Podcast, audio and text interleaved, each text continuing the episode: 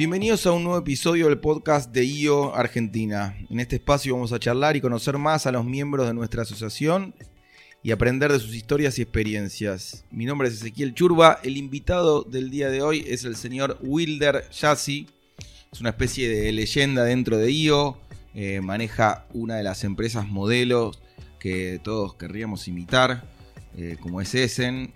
Eh, los que escuchan periódicamente el podcast sabrán que ya hablamos anteriormente con alguien de apellido Yassi, que es su hermana, Elga, una persona alucinante, fantástica. Elga es una genia y, nos contó un poquito la historia de la familia, de la empresa y su visión de los negocios. El que no lo escuchó, vaya volando a escucharla porque está buenísimo. Eh, y hoy está con nosotros Wilder para contarnos otra parte del negocio y seguir explorando todo lo que es un poco venta por catálogo, industria nacional. Eh, ellos abrieron empresas en varios países, están exportando a todo el mundo, están fabricando en otros países. Eh, la verdad es que hay muchísimo que aprender de los Yassi y todo lo que hicieron en estos, eh, creo que son casi 30 años de, de, Essen, si no me equivoco, pero ahora nos va a contar mejor él.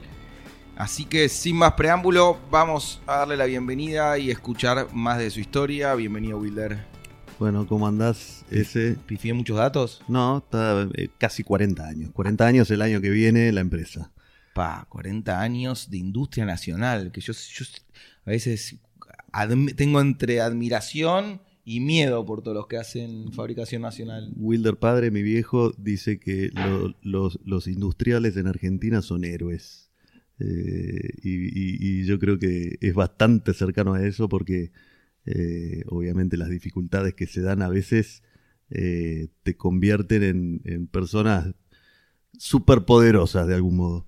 Es que es realmente muy noble y para mí dar trabajo y fabricar y, generar desde acá es algo que está buenísimo, pero siempre da ese, ese, vértigo de que los cambios de gobierno te pueden dejar culo para arriba siempre. Entonces, ese es como el miedo que a mí me da cada vez que me planteé en traer maquinaria de China y ponerme mis propias fábricas y hacer, yo podría hacer lo, lo que compro en China o en Oriente acá, pero digo, bueno, el próximo gobierno se quiere emparejar con Chile y libera la importación y ¿dónde te metes la fábrica? Es un problemón.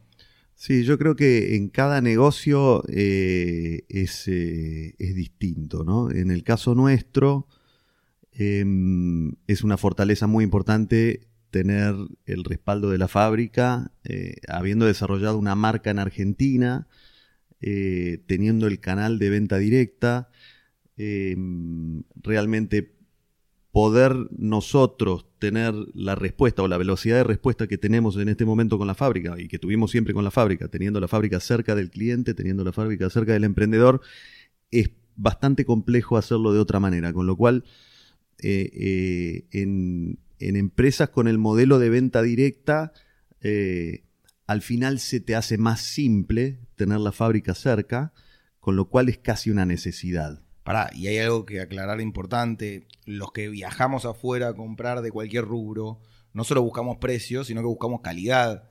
Y en el caso de ustedes, la calidad que tienen es, excelente. Yo no creo que ustedes ni en Italia, ni en China, ni en cualquier país del mundo, en Alemania, podrían encontrar un... No sé, yo, yo soy usuario de Essen y no me imagino un producto de mayor calidad que ese. Mira, es también otra cosa que es este, eh, bastante propia o intrínseca del canal. Em, el canal tiene una particularidad que para mí es una de las fortalezas más grandes que tiene, que eh, el, emprendedor, la persona que vende, casi siempre le vende a un amigo o a un conocido o a un conocido de un conocido, em, con lo cual hay un vínculo de confianza entre la persona que vende y el consumidor, ¿no? Eh, y esta confianza desde ya tiene que estar respaldada por mm, mm, varias, por varias cosas y entre ellas la calidad del producto. Con lo cual te vas a encontrar no solamente con el caso de Essen, sino con el caso de muchas otras empresas de venta directa, ya sea en Argentina o en el mundo, en donde el producto es casi siempre un producto de muy buena calidad. Aparte yo veo gente, voy a casas y demás, que me comentan, yo de mi cocina cambié todo, el horno, la heladera, el microondas, y no cambié las Essen. Como que tienen, se casaron, no sé, hace 20 años y tienen las mismas ollas, como que es un producto al mismo tiempo eh, muy duradero, que no solo tenés que venderle a amigos, a primos, a tíos, sino una vez que le vendés, no le puedes vender por 20 años más, es un montón. Es una fortaleza, pero también es, un problema, ¿no? Pero, pero bueno, eh, es un lindo problema para tener, que, que, tu producto dure tanto eh, y que el consumidor lo aprecie de esa manera. Eh, de cualquier manera, eso también nos obliga a estar buscando oportunidades continuamente de qué otros productos podemos ofrecer y qué otras funciones podemos tener de nuestros productos. Nosotros vendemos en la totalidad productos para la cocina, sabemos que ese es, nuestro, nuestro nicho, no queremos salir de la cocina este, porque sabemos que ahí somos, somos fuertes y somos líderes, con lo cual lo que buscamos casi siempre es en la repetición de compra poder ofrecerle algo, o para la repetición de compra poder ofrecerle algo distinto al cliente, ya, ya, ya, ya que tenga que ver con productos que tienen funciones diferentes eh, o o, cuestiones eh, como el diseño o como los recubrimientos o como eh, em, tipos de productos para otras funciones en la cocina, que es lo que tratamos de hacer para, para generar la recompra. ¿no? O hasta estético, porque yo ahora compré varias y son celestes, de un color, de un diseño, digo, ya las mías históricas es en que tenía hace 15 años, eran marrones, eran pasaban, no, era algo que ponías en, en, tu cocina con orgullo, o sea, la funcionalidad era perfecta. Pero ahora tengo unas que yo las dejo como decoradas, o sea, están en mi cocina y me parecen lindas. Bueno, empezamos a trabajar hace eh, ya unos 10 años eh, en, tener verdadero diseño industrial eh, de, primera línea. Em, trabajamos con unos diseñadores espectaculares y la premisa en su momento fue, queremos que el diseño del producto también sea un decisor de la compra, que no sea solamente la funcionalidad. Eh, sabemos que la funcionalidad del producto es extraordinaria y que te, va a hacer la tarea mucho más fácil en la cocina, pero también queremos que, ocurra esto que me estás diciendo. Lo quiero tener arriba de mi cocina, no lo quiero sacar de ahí, quiero que la gente lo vea y quiero tenerlo ahí porque me gusta. Aparte, ustedes tienen algo con, con el producto que yo te voy a contar una pequeña anécdota. Cuando compro las, las últimas ollas, eh, Elga me dice, bueno, eh, ¿quién lava en tu casa? Le digo, no sé, Rosa, la chica que trabaja. Me dijo, quiero hablar con ella. Le digo, no, pero en serio, me dice, sí, sí, quiero hablar con ella. Me dice, cuando llegues a tu casa, llámame. Y la llamo y la pongo a Rosa en el teléfono y le dice, eh, Rosa, ¿usted tiene, ¿cómo se llama? La virulana esa. Sí, agárrela, tírela en el tacho. No quiero que haya virulana en su casa. Dice, usted tiene que lavar de tal y tal manera. Y, y le explicó, la piba me miraba una cara, es la primera vez en su vida y ni sabía que estaba hablando con Elga, o sea, como si estuviera hablando con una revendedora más. Pero digo, se preocupó Elga porque mis tres ollitas que había comprado duren más tiempo. Y, también me trae a la, mente algo de, una anécdota de 1900, creo que fue de 1900 y pico, de que estaban Tesla y Ford y varios más de los, de los primeros inventores de la tecnología y del producto. Y había una discusión de hacer los productos duraderos o descartables y claramente ganó la idea de que sea todo descartable, como que creo que Tesla había presentado ideas para que las lamparitas y la electricidad podía durar mucho más y no servía para el modelo capitalista. Digo, ustedes están más del lado de Tesla, hacer un producto que dure y que sea noble y que no, no, decepciona a la gente. Sí, preferimos, preferimos lidiar con ese problema y decir, bueno, ¿cómo hago para darle al consumidor algo más? Eh, antes que, tener un problema que tenga que ver con, la calidad o con la falta de, sostenibilidad del producto. También el, producto es un producto que además está hecho íntegramente de aluminio, con lo cual es, eh, el aluminio es 100% reciclable. Eh, todo nuestro material que utilizamos viene de, material de reciclaje, con lo cual también es un, producto sostenible y bueno, creemos que eso son fortalezas que no queremos abandonar. Insisto en el tema de la calidad. Si vos tuvieses abierto todo el mundo y tenés una chequera como la de Mark Zuckerberg, puedes comprar lo que vos quieras, ¿aún se podría mejorar mucho más la calidad del producto o, estamos en un techo de lo que es una muy buena olla de aluminio, en, lo que hacen ustedes? Mira, no, la realidad es que eh, en, el tipo de tecnología que utilizamos nosotros, que es este, no, es muy, muy secreto, es aluminio fundido, eh, el recubrimiento, tenemos varios tipos de recubrimiento, uno de ellos es, el esmalte, que es una de las únicas empresas del mundo que lo hace. En este tipo de tecnología te diría que estamos en top 3 del mundo eh, y, la verdad es que no tiene que ver mucho con hoy, con la chequera, sino con la experiencia y con haber enfocado en, la, calidad desde el momento uno.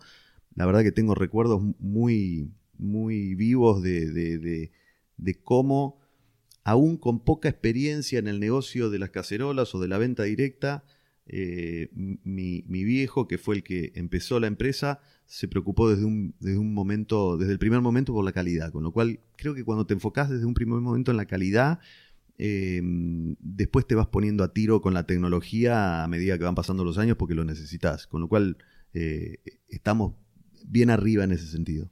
A mí me cambia el humor poder cocinar en, una de las ollas de ustedes. A medida que voy creciendo hay ciertos lujos son muy pequeños que no cedo, como tener un buen calzoncillo, una buena par de medias, sábanas. Hay cosas que son chiquitas, pero que me doy cuenta que te cambian la vida. Y cocinar con una buena olla parece una pavada, porque decís, bueno, no sé, donde voy a calentar la comida. Y, te cambia muchísimo. es una experiencia desde que preparás la comida hasta que comes, si tenés que recalentar y hasta lavar todo, toda la experiencia de punta a punta te cambia muchísimo. Sí, cambia un montón y también una ventaja que tiene el producto que, lo hace realmente, me parece que extraordinario, es que tiene atributos. El, producto es bastante multitarget. Nosotros tenemos una, penetración en, Argentina, en el 82% de los hogares hay al menos un producto Essen. Eh, esto hace que sea un producto multitarget. ¿sí? Te lo compra gente de, bajos recursos, de, clase media y de clase alta y para cada uno de los estratos sociales tiene un atributo diferente, ¿no? O tiene atributos para, para, para, para, ese, para, ese, para esa clase social.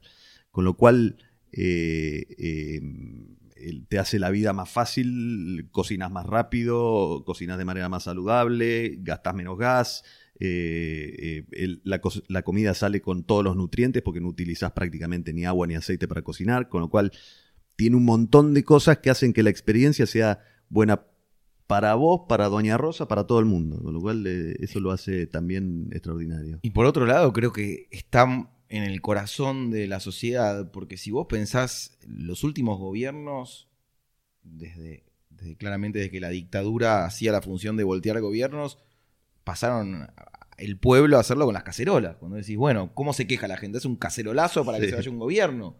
O sea, no es que salen a, pegarle a los autos o al, asfalto. Salen con su cacerola, que si vos lo pensás, bueno, la cacerola es la comida y demás, pero digo, cuando tienen que, salir a, protestar, agarran su cacerola y hacen. Bueno, fui, fui, fui a algún, te cuento, fui a algún cacerolazo y me encontré a alguien con una S y le dije, no las golpees tanto que la fabrico yo. Sí, no seas mal, usa otra y agarraba una al chino. Escucha, nos fuimos un poquito adelante en el tiempo, yo quería empezar más por, por, tu historia personal y, conocer un poco más de, cómo llegaste a esta posición en Essen y a entender y a saber tanto del tema. Así que vamos a rebobinar un poco y después volvemos a este punto y profundizamos. Eh, contame un poco también dónde naciste, dónde estudiaste, cómo fue un poco tu infancia. Bueno, tuve. Eh, eh, nací en. Nosotros somos de Venado Tuerto, eh, Venado Tuerto es una ciudad que está al sur de Santa Fe, a 350 kilómetros de acá, de Buenos Aires. Eh, viví en Venado hasta los 16 años. Eh, nuestra fábrica está en Venado Tuerto, porque somos de Venado Tuerto, por eso está ahí la fábrica. Mi, mi, viejo de familia de inmigrantes italianos, mi mamá de Entre Ríos, de, hija de inmigrantes alemanes. Eh, viví en Venado hasta los 16, eh, estudié en Venado, hice la primaria en escuela pública, la secundaria primero y segundo año en colegio público. Eh, a los 16 me vine para acá, para Buenos Aires. La realidad es que mi papá ya, ya venía mucho a, Buenos Aires, hacía Buenos Aires, Rosario, Córdoba, vendiendo básicamente, él hacía todo, vendía, cobraba, hacía todo. Eh, y, llegó un momento donde pasaba más tiempo en Buenos Aires que, en Venado y decidió eh, que teníamos que mudarnos acá. Además, mi hermana estaba empezando la, universidad y ahí decidió que lo mejor era no separar la familia, una, decisión sabia, creo, porque en Venado, donde en ese momento no había ninguna eh, universidad, ahora sí la hay, eh, los, los chicos cuando tenían que estudiar se tenían que ir a Rosario o Buenos Aires. Entonces, de alguna manera se separaba la familia. Pero siempre dejaron raíces en, Venado, por más que se mudaron a Capital, seguían teniendo ahí un... La fábrica, la fábrica, amigos, motivos este, familiares, mis abuelos hasta que, hasta que murieron vivieron en Venado, al lado de, la, de donde era la fábrica. Em, y bueno, así a los 17 años me vine para acá, después eh, estudié entre dos colegios privados. Vine ¿Fue, fuerte el cambio de vivir en un, pueblo como Venado Tuerto, que en ese momento cuántos habitantes tenía? Y en ese momento habrá tenido 60.000, ahora tiene 100.000. Eh, y de repente venir una ciudad tan monstruosa como, como, la capital federal. Para mí fue durísimo, durísimo, durísimo. Eh, pero por otro lado también creo que fue un aprendizaje, porque en Venado a mi viejo ya le iba bastante bien. Eh, la empresa era la empresa más, importante de Venado, con lo cual a mí me conocía todo el mundo por mi viejo, ¿sí? o, por lo bien que le había ido a mi viejo, eh, con lo cual eh, tenía ciertos privilegios por ahí. y cuando vine a, Buenos Aires, la verdad me tuve que hacer muy de abajo, era uno más en la calle, empecé a tomar colectivo, que nunca me había subido un colectivo en mi vida, con lo cual fue muy duro, pero fue un muy buen aprendizaje.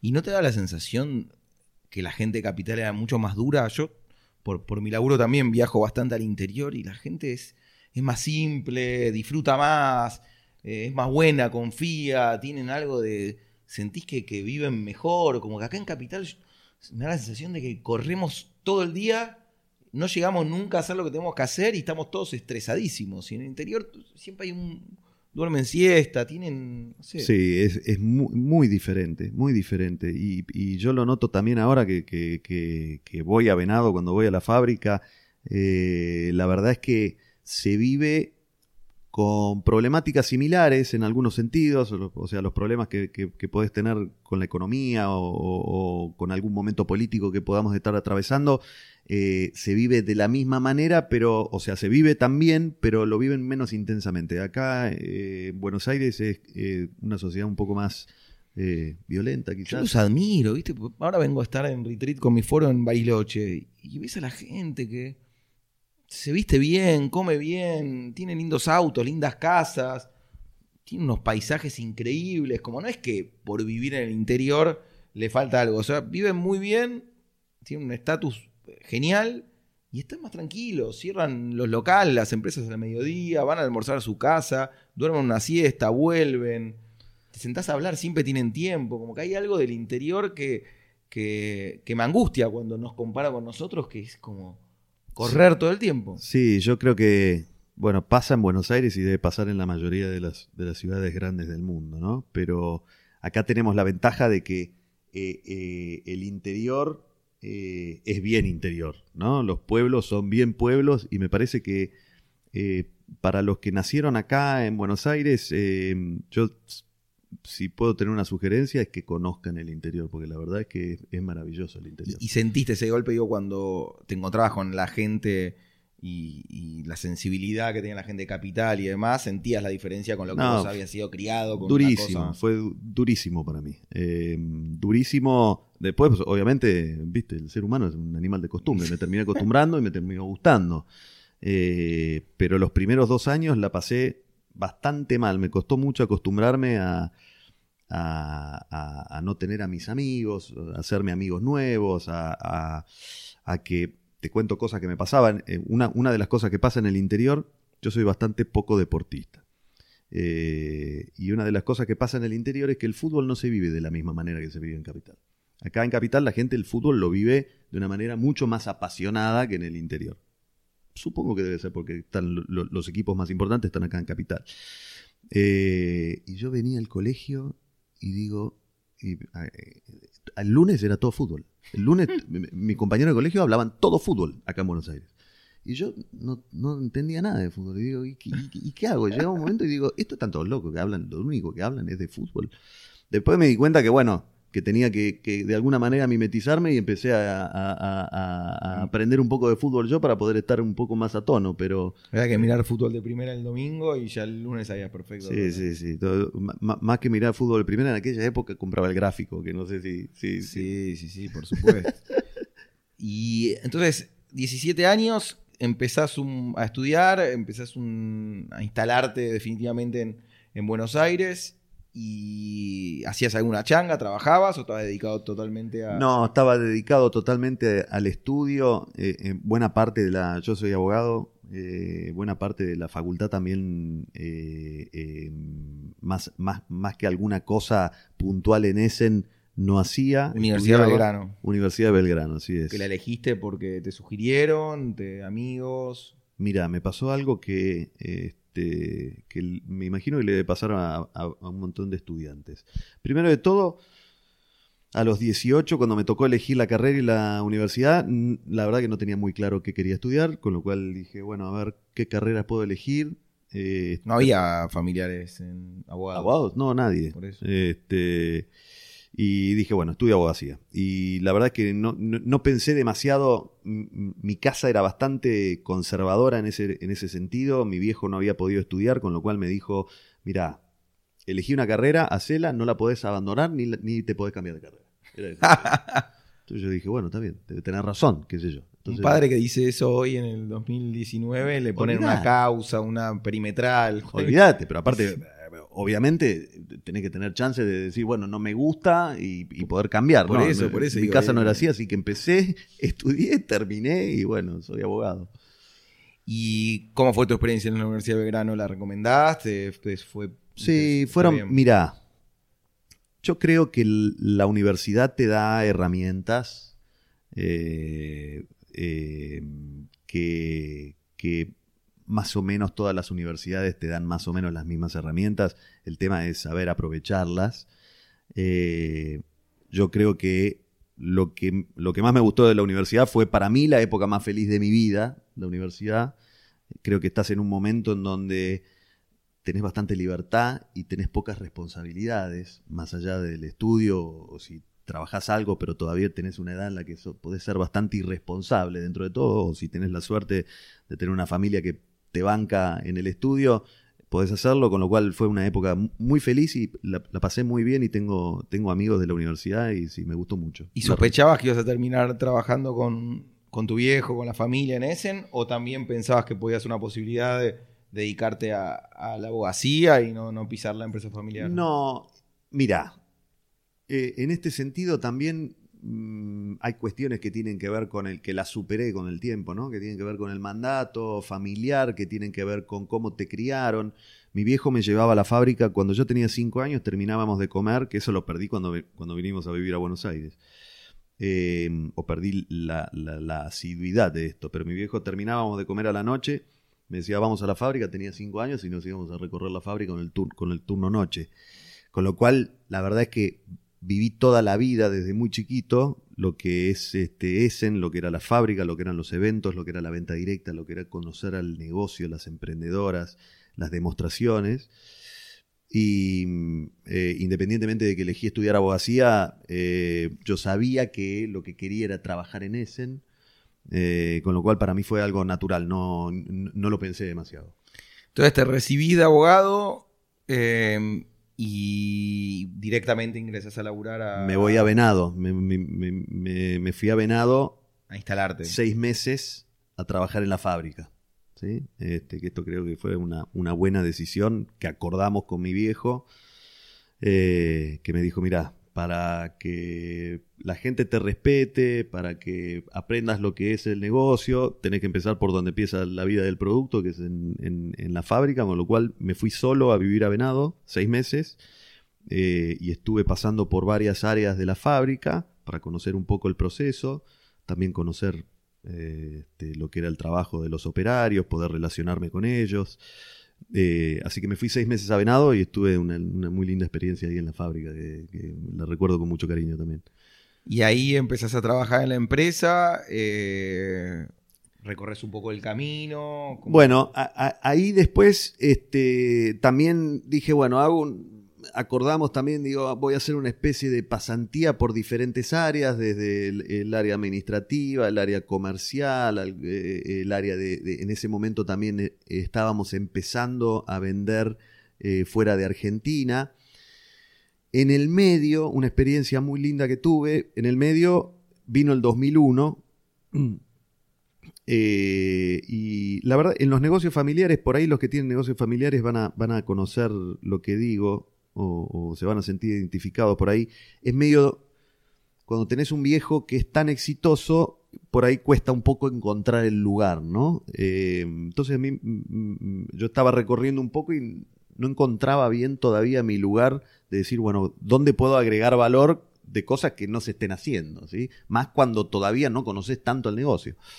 Eh, y la crisis del 2001, que, a la empresa lo golpeó muchísimo, eh, nos bajó 90% la venta eh, en dos años. Mm, como, contrapartida nos dio la oportunidad, con esa tremenda diferencia de cambio que hubo con la devaluación del 2001, nos dio la oportunidad de, ser más competitivos para exportar y, ahí empecé a, generar contactos fuera de Argentina eh, y, tuvimos, mm, pude cerrar varios negocios de exportación con marca de terceros en Estados Unidos y, en Francia y eso este, fue una de las primeras experiencias que hice como camino propio dentro de la empresa. Vendías producto terminado. Vendíamos producto terminado. europea o, gringa y vos le vendías el producto, le ponías su marca. Dos marcas americanas y una marca francesa. Eh, y vendimos en ese momento, creo que en un año vendimos como 300.000 cacerolas este, a Europa y a Estados Unidos, que nos hizo aprender un montón de cosas, la verdad, nos hizo aprender. Y operaciones que había llevado vos de punta a punta. Sí, sí, de punta a punta. Había yo viajado, hecho los contactos, cerrado los contratos, eh, eh, absolutamente todo. Y esas 300.000 se fabricaban en, la planta de venado. Sí, sí, Esa planta no paraba un segundo, era Sí, sí, no paraba, darle. no paraba un segundo, ahí aprendimos también a competir y, a tratar con, compradores de Estados Unidos y, especialmente de Estados Unidos que son realmente bravísimos.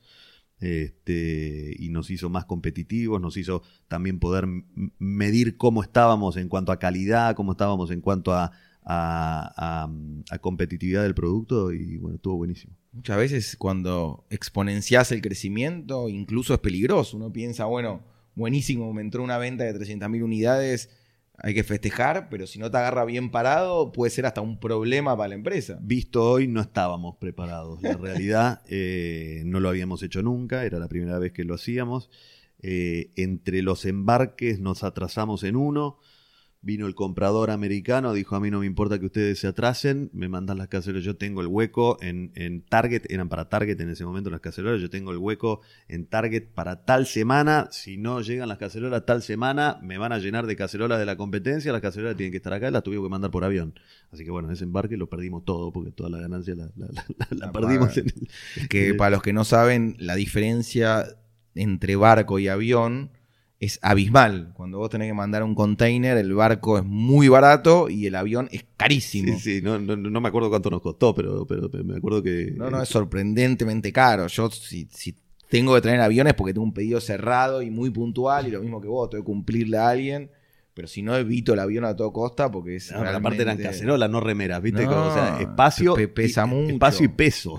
sí, sí, sí, por eso. Pero digo, la gente no sabe esa, esa diferencia que hay eh, para, para entender esto este costo extra que, claro, puede ser más que la rentabilidad. Sí, claro. Pero bueno, cumplirle a un cliente como Target también eh, es importante y muchas veces cuando le demostras a un cliente del exterior tu, tu, valor de la palabra y tu esfuerzo por cumplirle, tal vez en una operación perdés, pero vas a ganar en las próximas y ganás al cliente. Mira, pasaron de ese momento más de 15 años y hace poco nos buscaron de nuevo, así que seguramente eso tuvo que ver. Claro que sí. Y contame un poco, ustedes armaron eh, un negocio basado en la producción de un producto del, cual ya hablamos un rato, muy noble, muy necesario para la cocina, una distribución eh, que está piramidal, hecha con vendedoras, que en general organizan eh, muestras y hacen en general de boca en boca, y estaría catalogado como venta directa durante todos estos años vos estuviste coordinando estos equipos, los armaste, los viviste. ¿Cómo, cómo fue la evolución desde que vos entraste a, hoy de, lo que es la comercialización de Essen? Mira, cambió bastante en algunas de sus formas, este, pero básicamente la esencia es la misma, que la esencia es poder llegar este, con el producto a través de emprendedores independientes al consumidor final. Em, el modelo es el mismo que hace 40 años eh, en, su esencia. Cambió en algunas cosas que, son fundamentales para el negocio. Una que eh, en principio éramos una empresa mononivel. La venta directa este, se divide entre el modo que, en el que compensás o que ganan dinero los emprendedores y el modo en que se vende el producto. La nuestra es una, empresa multinivel, hoy es multinivel y party plan. Multinivel quiere decir que los emprendedores eh, eh, pueden eh, ganar dinero por la reventa de producto o por armar equipos y liderar equipos. Y el party plan significa que el modo de venta del producto es a través de una demostración. Em, nosotros antes éramos una empresa mononivel, o sea, solamente se podría el emprendedor ganar dinero por la reventa del producto, no podía armar equipos. Eh, nos transformamos a multinivel en el año 2008. Eso nos trajo la posibilidad de que lo que lo que el emprendedor vende no es solamente el producto, sino una oportunidad de negocio. ¿no? Eh, en donde la posibilidad de crecimiento es mucho más grande que en un negocio eh, mononivel, en donde solamente ganas por la reventa. En el caso de multinivel, podés crecer, este, en la mayoría de las empresas multinivel es igual, podés crecer absolutamente todo lo que quieras, ¿sí? Podés este, patrocinar todas las personas que quieras, liderar a todas las personas que quieras y vender todos los productos que quieras eh, y por lo general lo que podés crecer no tiene límite, depende de tu propio esfuerzo y de tu habilidad para generar equipos. Eh, entonces, un poquito también para los que no conocen. Eh, uno puede convertirse en vendedor directo y ganar por comisión por lo comisionar por lo que vende o traer a los primos, amigos, tíos, quien sea a revender también, hacer las muestras, entrenarlo y ganar por las ventas de otros y que se te genere una pirámide donde vas ganando casi sin enterarte porque tu, tu equipo genera venta. Exactamente así. Eh, te corrijo una cosita, la, venta piramidal es otra cosa. En, las empresas multinivel y de venta directa, em, por lo general, tratamos de diferenciarnos de lo que es este, un esquema piramidal, que los existe. Como Herbalife, pone. No, no, no, pero Herbalife, eh, eh, Herbalife es, es, multinivel. Hay, hay este, empresas que, o esquemas que son cercanos a una estafa piramidal en donde eh, la diferencia que hay con un producto, mm, mm, con una empresa multinivel es que en la empresa multinivel existe una compra y una reventa del producto. ¿sí? En los esquemas piramidales lo que se busca es que haya solamente compras de producto y que haya solamente incorporación de, nuevos vendedores. Nosotros, todos nuestros emprendedores, compran y revenden el producto, no compran simplemente para consumo, ni compran, ni, ni, incorporan. Es muy caro para acumularlo. exactamente. no le serviría nunca guardarse 20 cacerolas para cobrar la comisión porque es un producto caro y no te da el número. Sí, no, y lo puedes hacer una sola vez. eso, entonces, eh, claramente entiendo que muchas empresas eh, quisieron armar eh, eh, negocios piramidales con productos que no servían o que eran estafa. Entonces ahí saltaba un poco eh, que, tarde o temprano iba a, caer. Pero bueno, se lo acusó también a Herbalife durante muchos años de que en el fondo era piramidal, bla, y pasan los años y sigue, sigue Sí, sí, este, es un caso emblemático. también hubo un par de regulaciones en Estados Unidos que de alguna manera los obligaron a ellos a, declarar cuánto de esas eh, este, ventas que había eran de consumidores o de emprendedores en, Estados Unidos. Y, creo que eso también, al haber limpiado el nombre de Herbalife, eh, de algún modo también eh, limpió el, buen nombre de la venta directa. Y creo que si bien en su momento fue un, un ataque, creo yo, un tanto injusto para esa empresa, eh, finalmente salió fortalecida. Entonces, ustedes siempre apostaron por la, por la venta multinivel y por, por la venta directa y en ningún momento pensaron en armar otro tipo de estructura. Yo eh, recuerdo haber encontrado una vez en el shopping unos localcitos de Essen y le mandó una foto a él y le digo, che, me sorprende, estoy encontrando esto en Paseo del Cortair, en el Carrefour. Me dijo, no, nos confundimos, me parece que no va a funcionar esto, qué sé yo.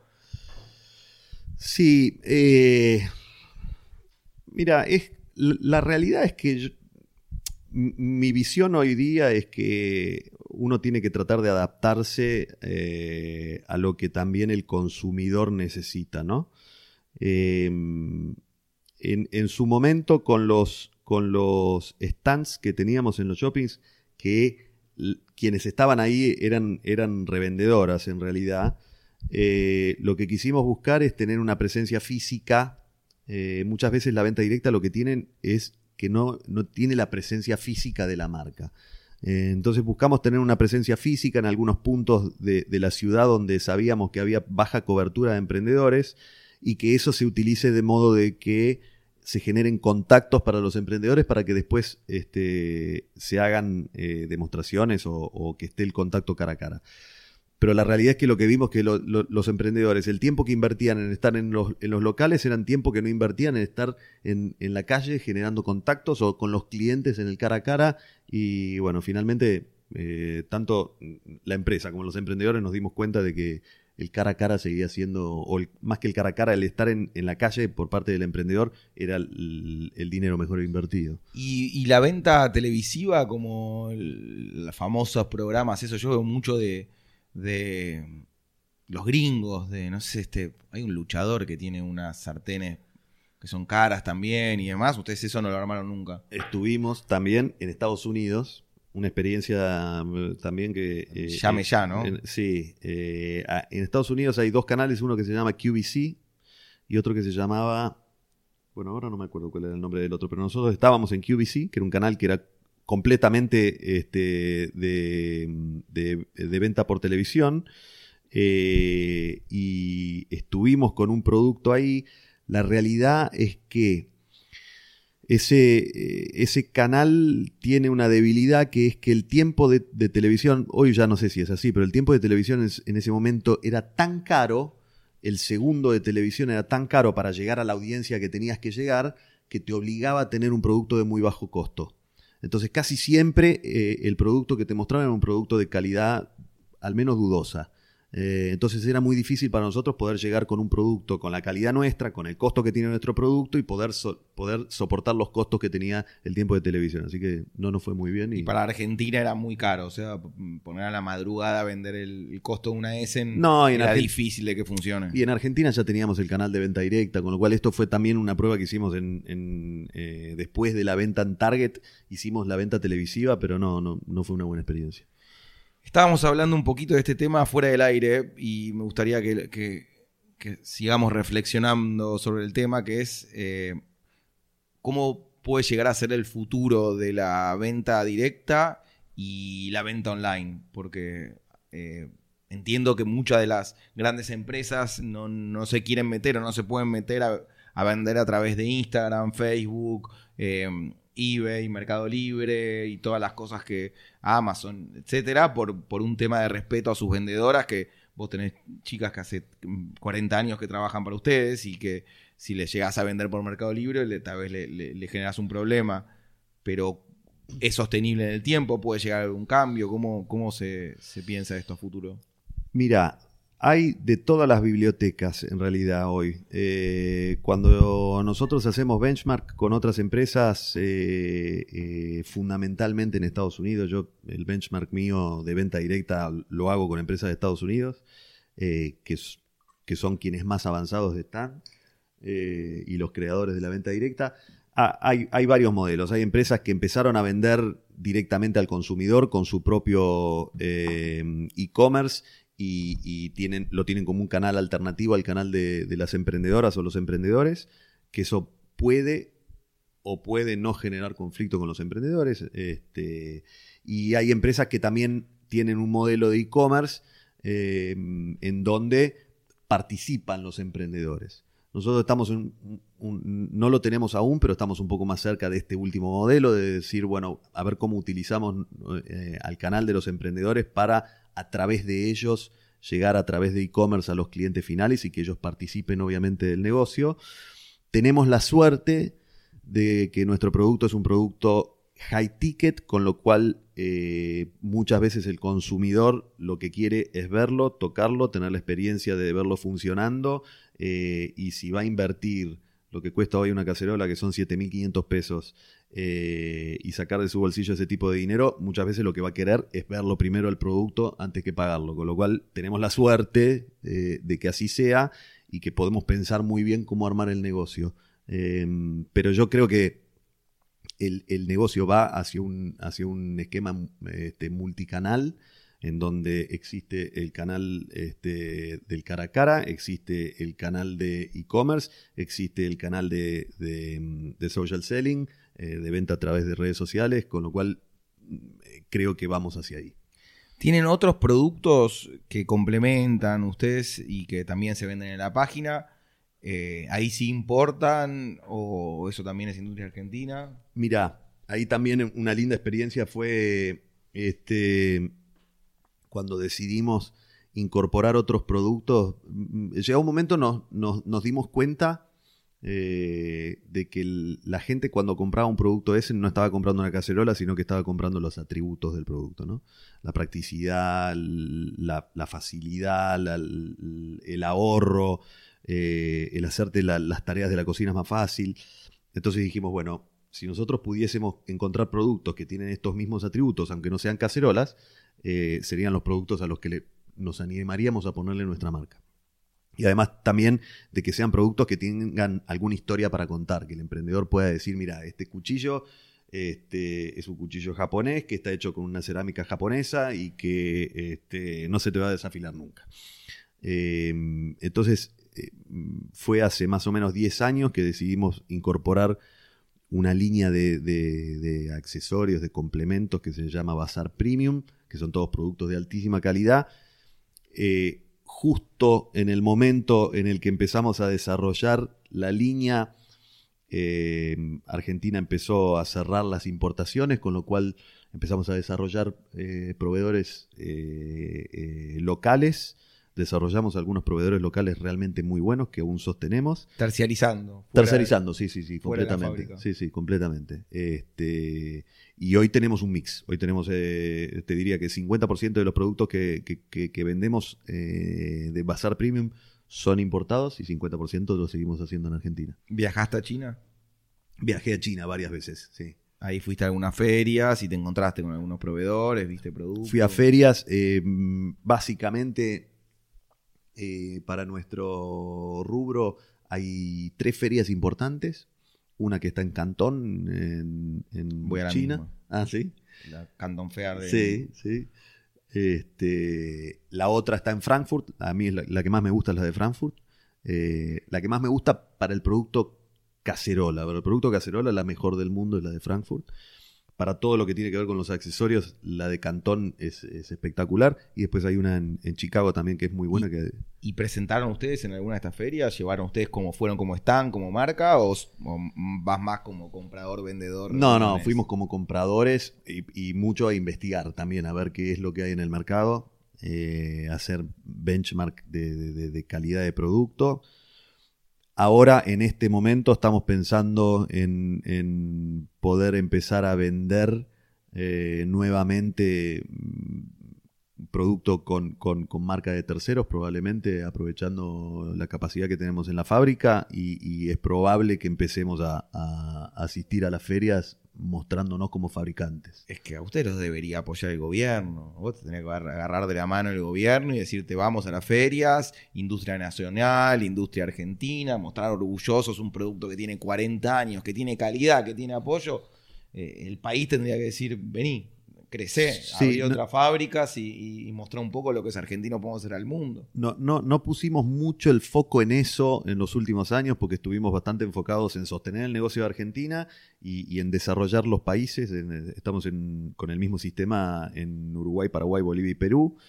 Eh, pero ahora que nos estamos enfocando un poco en ver cómo, cómo exportar producto terminado con marca de terceros, eh, por suerte hay bastante eh, cooperación y ayuda de, organismos del gobierno como para hacerlo, así que este, apoyo hay.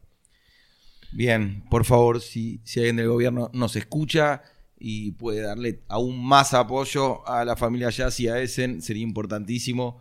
Y, repito, no hay tantos productos de los cuales estemos orgullosos a nivel nacional y este es uno y sería genial de que, de que siga creciendo y que se siga ampliando y, necesitamos un apoyo, todos necesitamos ayuda y es imposible tener hoy un departamento de comercio exterior tan grande como para investigar las ferias y viajar y, poner estanes y demás. Entonces, desde ya hay que buscar esa ayuda. Eh, no nos queda tanto tiempo para hablar del tema eh, siguiente que me gustaría hablar mucho más, pero no quiero dejar de preguntarte.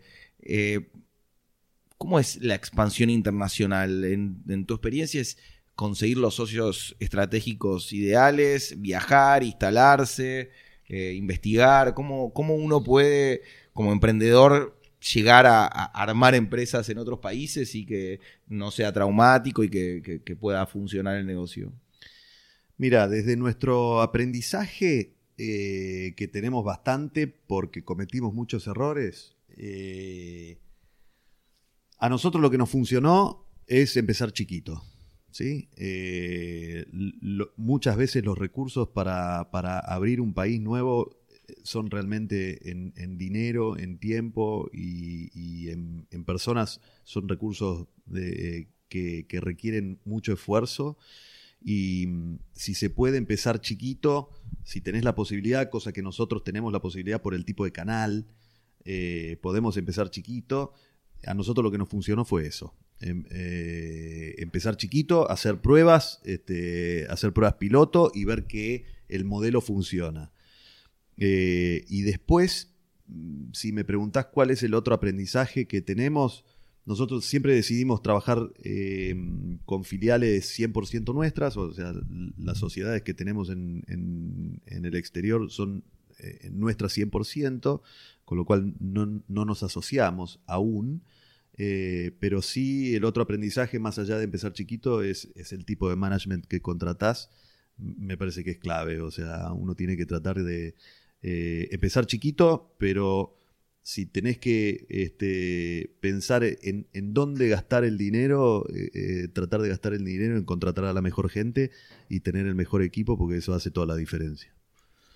Está muy bien. Eh, yo siempre digo algo que, hice en este podcast es aprender de, cada uno de los invitados. Y Fran Paola nos contó que él se tuvo que instalar en Chile cuando quiso abrir su empresa. Agarró a su familia, tres hijos, se fue a Chile, se instaló y no sé, el otro día estuvo Luciana de Bolox, lo mismo, se fue a San Francisco a, ayudar a que su empresa crezca. Y digo, cada uno de los emprendedores que, nosotros eh, tenemos el, placer de escuchar y preguntar, eh, nos cuentan eso, de que mi fantasía era, bueno, si estoy haciendo un gran trabajo, eh, yo debería esperar que me busquen y que desarrolle la empresa un socio local. Y sentado acá con, grandes emprendedores, empresarios, entendía que no, que hay que viajar, que hay que estar, que hay que poner la cara, que hay que invertir tiempo, esfuerzo y que hay que, sacrificarse mucho para que funcionen los negocios afuera. Sí, sí, y muchas veces tenés que, o sea, más allá que tengas un modelo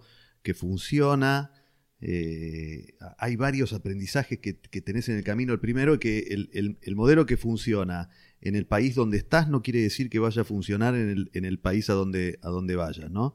Eh, la otra cuestión es que cuando quisiste em, replicar determinados eh, procesos en el exterior, tenés que saber que hay este, cierta eh, conducta y, detalles sobre el proceso que, querés replicar o que querés duplicar y que verdaderamente esto lo, lo puedas hacer de ese modo.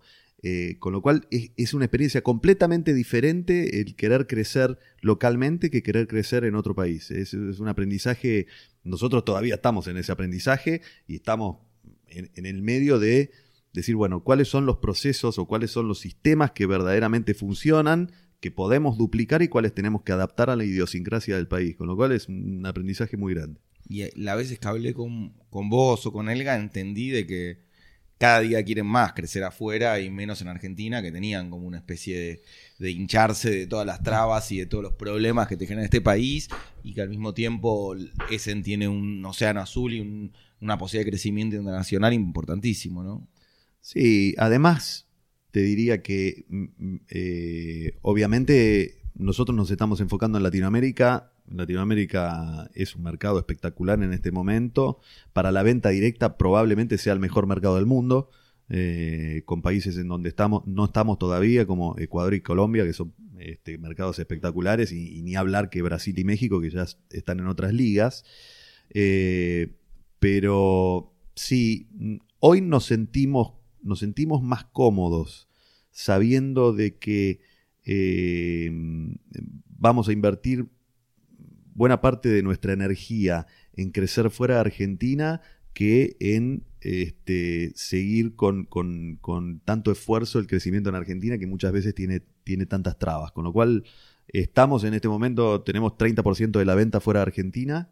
Eh, hace tres años eso era el 5%. Eh, con lo cual eh, las estrategias que estamos aplicando, algunas de ellas están funcionando, así que estamos muy contentos. Me encanta, ojalá, repito, son como una bandera nacional y, me encanta que, sigan creciendo y, llegando a otros países. Me salté una pequeña parte de, tu biografía que no me parece que es menor, que vos hiciste el curso del IAE, que hay un montón de miembros que lo hicieron, y también hiciste un PAD, un programa de alta dirección, o es el mismo el del IAE. Es el mismo, es el, PAD en el año 2012. Perfecto, ¿y te cambió, te ayudó, te sirvió? Sí, me, cambió. como siempre, hay mucho que tiene que ver con el networking, ya sea de, los alumnos o, de los, de los profesores, que en cualquier cosa que, de esta que hagas, eh, sin duda te agrega un valor que no está dentro de lo que, de lo que pensabas que te iba a agregar. Con lo cual eso, eh, eh valor número uno. Em, después eh, sí, hacer un posgrado de negocios o de dirección me, ayudó a ver problemas desde otro lugar, ¿sí? Este, y más en la metodología del IAE, que tiene la metodología del caso, mm, fue muy útil para mí. Em, si te digo qué es lo que me faltó, que me parece que es algo que, después fui aprendiendo con el tiempo y me tuve que hacer autodidacta o leer, eh, creo que mm, a medida que va creciendo una empresa te vas dando cuenta de cuán importante es el modelo de gestión que adoptes, las mediciones que adoptes para el modelo de gestión, las responsabilidades que tengan las personas eh, y, la importancia de conocer a fondo los procesos que hacen exitoso al negocio.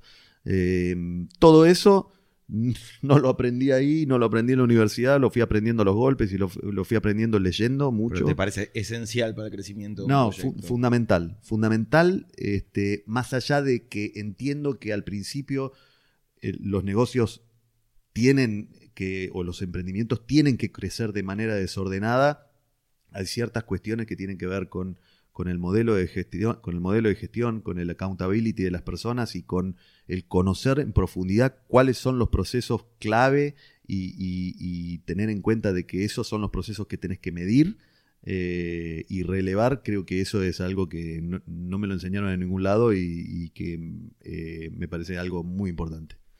De acuerdo, y me encanta, es una gran enseñanza. Yo siempre pido de que, de que tiren acá pistas para los emprendedores nuevos y emprendedores que, están frustrados y que les cuesta. Y eh, la realidad es esa, de que muchas veces aprendemos tarde a ordenarnos, a armar procesos y en general es más un tema de voluntad y de sentarse y de armar de archivos, Excel o, agarrar un CRM de ventas o lo que sea, mucho más que... Eh, invertir una fortuna en tecnología, es un tema más de voluntad que de que, cualquier otra cosa.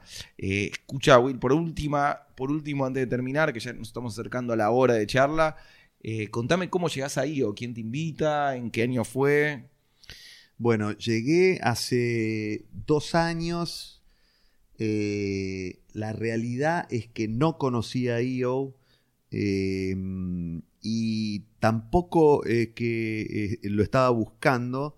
Em, la verdad que fue a través de mi hermana. Mi hermana es este, miembro de IO hace ya tres años.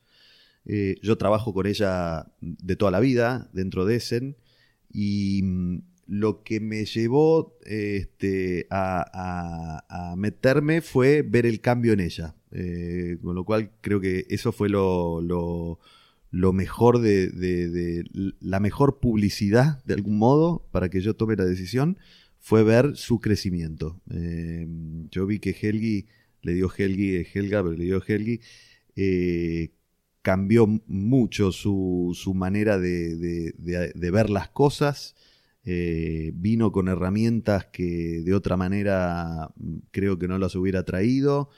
Eh, conoció gente que le dio una visión diferente y, bueno, fue, fue, fue, a través de ella, a través del cambio extraordinario, realmente extraordinario que hizo ella eh, como profesional. Genial, Elga. Pero bueno, entonces llegaste ahí armaste un foro, participaste alguna vez de un board, sé que tu, tu hermana viajó con IO y, fue a varios eventos, ¿vos llegaste a, estar dentro de alguno de esos? No, no, no participé en ningún board, estuve este, en retreat, en mini retreat, fueron este, realmente experiencias espectaculares, lo que más me gustó de haber llegado eh, al foro y a IO fue la apertura que, que, encontrás en las personas, eh, el, modo de, poder comunicarte y, de poder aprender de gente de otras, de otras extracciones, de otros negocios. Y, realmente eso me enriqueció mucho más que lo que yo hubiera imaginado. Realmente me parece que es este, una, una la, mayor riqueza es conocer a las personas, ¿no? Y, el networking que creo que es este, invaluable. Me encantó, Wilder. Repito, para mí ese es un orgullo. Eh, sé que ustedes son buena gente y laburantes y la aportan al país y eh, me encanta que sigan orgullosos de su pueblo y de, de dónde vienen y que sigan ayudando a, Santa Fe y a, la provincia y a su gente y siempre me da esa sensación de que todavía le queda muchísimo por crecer a la empresa, como que es una empresa grande y que funciona y que es conocidísima, pero que todavía tiene un camino enorme por recorrer. Espero que seamos testigos de ese, de ese camino y que, y que sea eh, lleno de sorpresas y de, y de potencial, porque se lo merecen. Bueno, muchas gracias, gracias por la invitación. Este, me sentí muy a gusto. Está bueno poder compartir siempre las experiencias que, muchas veces tienen que ver con, los errores, con las equivocaciones, con los tiempos buenos y tiempos malos, con lo cual este, un gusto participar de esto y, estoy dispuesto a hacerlo cuando, cuando lo necesiten. Muchas gracias, Wilder. Hasta la próxima. Bueno, gracias. Abrazo.